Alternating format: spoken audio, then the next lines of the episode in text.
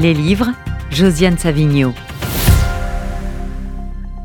Eh bien, je vais vous par- Bonjour Rudy. Bonjour Josiane. eh bien, je vais vous parler d'un d'un livre de Jérôme Dacier qui a déjà écrit dix livres, mais qui n'est pour autant pas très connu.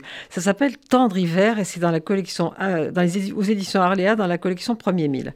Alors, moi, j'avais particulièrement aimé deux livres de cet homme. Il y en a un qui s'appelait Je parlerai de toi à mon ami d'enfance, dans la collection Haute Enfance de Gallimard en 2008. Et puis, Dans une ville étrangère, déjà chez Arléa en 2016. C'est des livres dans lesquels il est toujours question d'identité, de quête d'identité. Vous savez que c'est une question qui me passionne. Donc Tendre et l'hiver est aussi hanté par cette question, mais là ça commence de manière idyllique. On voit deux jeunes hommes qui accomplissent euh, ce dont beaucoup ont rêvé ou rêvent encore, quitter leur famille, partir vers le sud. Ils s'appellent Joseph et Jean. C'est Joseph qui raconte. Lui, il vient d'un milieu aisé, mais son frère le bat. Euh, il a trouvé son père mort au pied de son lit et sa mère lui disait Si j'étais une jeune fille, je serais amoureuse de toi. Ça n'aide pas dans la vie. Euh, Jean, lui, il est d'un milieu plus modeste. Son père est maçon et alcoolique. Sa mère crie beaucoup. Euh, mais il ne les déteste pas, il a plutôt pitié d'eux. Alors les deux s'installent, Jean et Joseph, dans le Luberon. On est en hiver, évidemment ils n'avaient pas prévu qu'il faisait froid dans le sud, on croit toujours qu'il fait très chaud.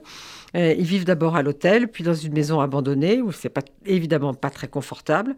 Mais ce qu'il faut savoir, c'est qu'ils n'ont pas choisi cette région par hasard, parce que Jean écrit de la poésie. La poésie, dit-il, c'est pas comme les romans, ça se relit, ça se rumine. Joseph, qui est à mon avis le plus cultivé des deux, dessine et peint, mais lui, il ne croit pas à ce qu'il fait.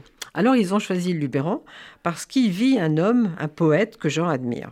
Vous imaginez facilement la suite. Jean écrit au poète, alors que Joseph, lui, n'oserait jamais écrire à un peintre qu'il admire. Il ne croit pas assez à ce qu'il fait. Alors il rencontre le poète. Et je vous dis la dédicace qu'il leur fait à chacun en offrant le livre, parce que je trouve que tout est dit. À Jean, l'heureux passant qui m'a rendu ma jeunesse, déjà l'amitié de X.